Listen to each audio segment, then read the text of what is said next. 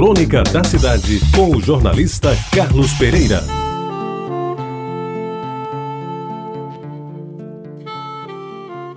Amigos ouvintes da Reta Bajara, a caminhada diária no calçadão do Cabo Branco, além de fazer bem à saúde, me colocava, quando eu estava ocioso e que o fazia tardinha, diante de dezenas de pessoas sobre as quais costumo, num exercício descontraído e desinteressado, construir algumas histórias. Os cronistas, aliás, se dão a esse luxo de utilizar personagens do mundo real e sobre eles criar fatos e situações cuja existência não precisa comprovar.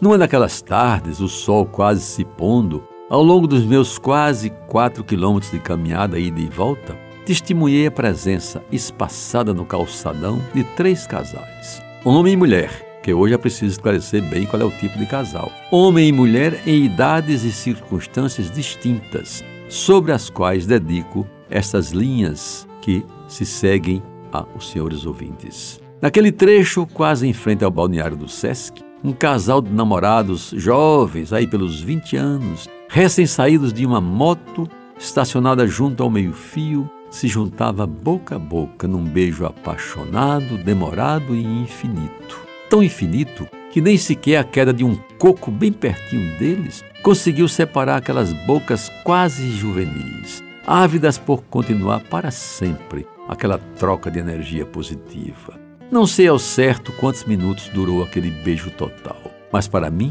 passante despreocupado com o tempo, deve ter sido uma eternidade. Mais de 200 metros depois, em direção à ponta do Cabo Branco, uma situação que eu diria quase inusitada. Um Fusca modelo 1900 antigamente, estacionado junto ao calçadão, era propriedade de um casal de meia idade, parecendo gente de classe média baixa, salários achatados, deviam ser servidores públicos atingidos por aqueles planos econômicos dos governos passados. Ela, sentada na areia, recostada na mureta da calçada, ele com as costas repousando no tronco de um coqueiro anão.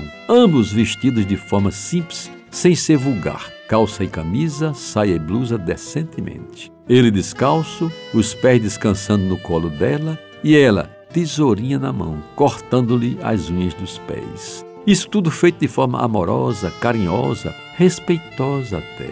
Pois bem, terminada a tarefa, que eu acompanhei de perto, levantaram-se e se uniram num abraço e voltaram em direção ao leal Fusquinha ali estacionado. Para mais perto do busto do Tamandaré, ali quase em frente ao edifício Borborema, no local conhecido tempos atrás como a esquina do Bocomoco, quem não se lembra? O motorista abria a porta traseira de um carro importado seminovo para receber um casal de velhos, elegantes, bem vestidos, circunspectos e admiravelmente afáveis. Cumprimentando a todos com quem cruzavam no calçadão, dava para sentir a felicidade de ambos em estarem ali naquele final de tarde, gozando ainda as delícias de uma velhice sadia. Pelos meus cálculos deveriam ter mais de 80 anos. E o que chamava mais a atenção era a forma carinhosa com que eles caminhavam. Ele com uma vistosa bengala apoiando a mão direita e a mão esquerda enlaçada no braço dela, e mais baixa e mais firme do que ele, de vez em quando ajudava a sustentá-lo,